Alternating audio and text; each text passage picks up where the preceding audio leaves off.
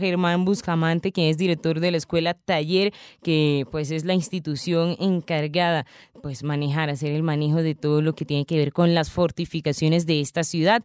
Empecemos eh, diciendo cuáles son o a qué hace referencia las fortificaciones, cuáles son esos espacios de Cartagena que hacen parte de las fortificaciones. Muy bien. Bueno, eh, las fortificaciones de Cartagena eh, incluyen, en primer lugar, pues lo que es el recinto amurallado, o sea, las murallas que cierran la ciudad, eh, eh, barrio centro, San Diego y Getsemaní. Además, tenemos el gran castillo de San Felipe que protege la entrada por tierra y los castillos de la bahía. Entonces tenemos los castillos de Boca Chica, que es la, la principal entrada a la bahía de Cartagena, tiene una serie de fuertes que defienden ese punto. Y después están los, los castillos que defienden la, la entrada al puerto interior.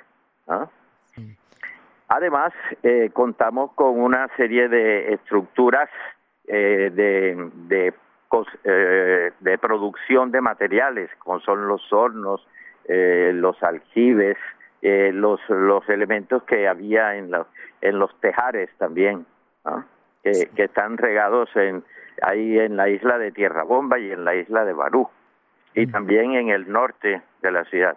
Sí, porque creo que es importante esta aclaración, señor Germán, sobre todo porque cuando se va a Cartagena, hasta hace algún tiempo, creería incluso que hasta antes de que la escuela taller, hace unos dos, tres años que acogió a estas fortificaciones, cuando se hablaba de, de esta infraestructura como tal, se hacía referencia, o cualquiera pensaría que solo era el castillo de San Felipe y un poco también las murallas. Ahora sí hablemos acerca de esa historia, porque además estuvo recientemente eh, conmemorándose el hecho de que de la primera piedra puesta de las murallas y de, todas las fortificaciones. Hablemos de eh, cómo se empieza a realizar la construcción de estas murallas. ¿Conocemos cuál es el material de, de estas murallas, maestro Germán? Claro que sí. Bueno, inicialmente hablemos de la, de la colocación de la primera piedra de la muralla que aún eh, eh, que va a cumplir 400 años eh, de haber sido puesta en una ceremonia especial ahí en el baluarte de Santo Domingo, más exactamente el 8 de septiembre de 1614. Entonces eso es motivo de celebración en la ciudad y, y se va a dejar un, una, una una placa conmemorativa de ese, de ese hecho. Bueno, eh, la, construcción de las murallas se inició, lógicamente, ese día, pero anteriormente ya se habían hecho algunas eh, defensas provisionales, porque sabes que la ciudad fue atacada eh, por los piratas que surcaban el Caribe varias veces, o sea, desde de cuando la ciudad era apenas una aldea que tenía pocos habitantes, eh, a los 10 años de fundada eh, ya, ya tuvo su primer ataque corsario. Entonces, eh, por temor a todo esto y por la necesidad de defender el territorio del Caribe, toda el área del Caribe, pues el rey Felipe II ordenó que se comenzaran a hacer fortificaciones de piedra de, en varias ciudades como son Cartagena, La Habana, eh, Puerto Rico, Veracruz, etcétera. Eh, las murallas de Cartagena eh, fueron diseñadas en un primer eh, momento por, ah, por Bautista Antonelli, pero después dado el, digamos, la duración del trabajo y el crecimiento de la ciudad, hubo que crecer el, el cerco de murallas, ¿no? Igualmente, incluir el barrio de Getsemaní, que es conocido como el Arrebal, también para, para que fuera fortificado. ¿Qué pasa durante todo este tiempo? allá van a ser 400 años el 8 de septiembre de este año, señor Germán Bustemante. ¿Qué pasa en el transcurrir del tiempo? ¿Cómo se fue preservando inicialmente? Bueno, hubo una destrucción también. Todo lo que hoy en día es la Avenida Venezuela, hubo una destrucción allí de, la, de las murallas de Cartagena. ¿Cómo fue todo este proceso para llegar a que hoy se tenga una conciencia de preservación de este sistema de fortificaciones? Sí, bueno, eh, las murallas fueron construidas durante 200 años, ¿no? aproximadamente el siglo XVII y el siglo XVIII. Y ya eh, cercano al momento de nuestra independencia, eh, aún todavía eh, quedaban unos proyectos por realizar. Pero bueno, todo eso fue truncado por, por el movimiento de la independencia. Y, y bueno, eh, tú sabes que la ciudad, eh, después del sitio de Murillo, quedó Maestro Germán. Mm, perdió su primacía en el Caribe, ¿no? Y fue una ciudad que, que se disminuyó mucho en población durante el siglo XIX. Esto hizo eh, que la causa, eh, digamos, esta es la causa de que la ciudad se hubiera conservado, precisamente porque no había en ella un movimiento fuerte de desarrollo, de progreso, de crecimiento, ¿no? La ciudad, digamos, quedó estancada. Entonces, cuando eh, ya entramos al siglo XX, que hay que decir que se habían ya comenzado a demoler algunos algunos tramos, pues eh, existía un, un pensamiento de que estas murallas y estos fuertes y estas casas viejas tenían un valor para la historia y eso eh, para la historia del país y eso eh, lo vemos patente en los en los documentos en las leyes en sus en su redacción hablan de la importancia de conservar el patrimonio deconstruido de Cartagena.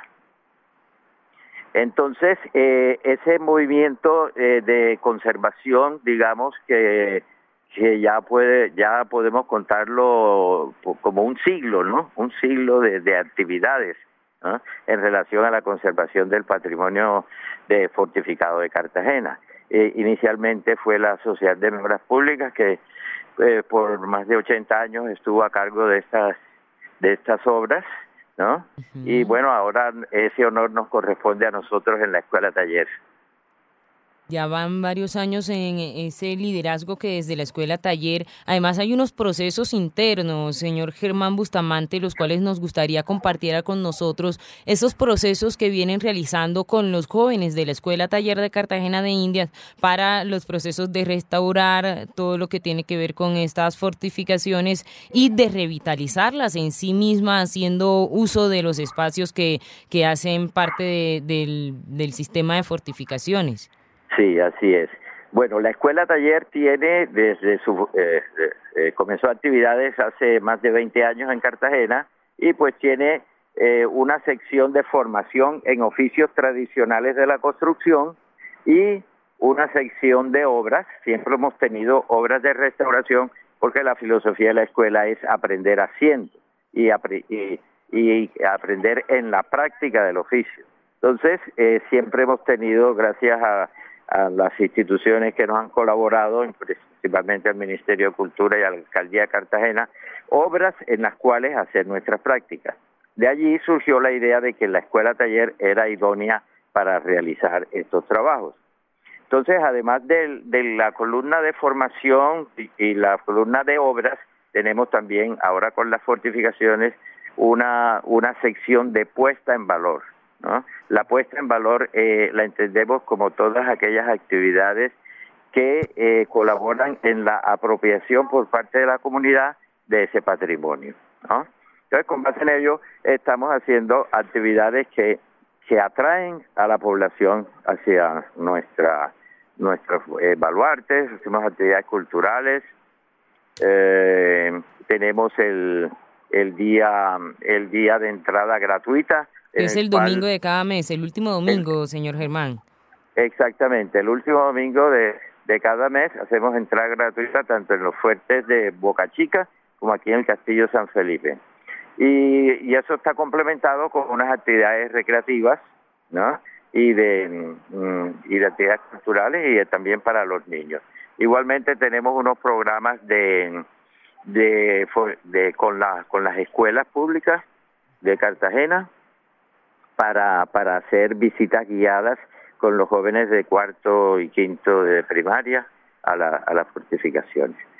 Y, y en las eh, murallas, que son realmente el espacio público por excelencia de Cartagena, eh, pues tenemos unas actividades también los fines de semana, eh, una vez al, una vez al mes también, en que en cada baluarte coloca, eh, se coloca un, un grupo de danzas o un grupo de teatro, etcétera, o de mimos, entonces se enriquece el recorrido.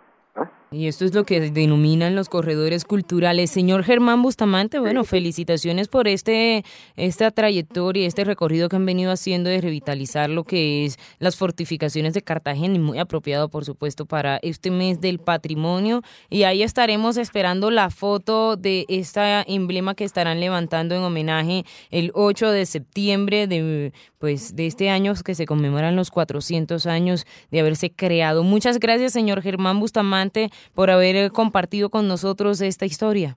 No, y muchas gracias a ustedes y a ti, Andrina, por la por eh, por, eh, por habernos entrevistado.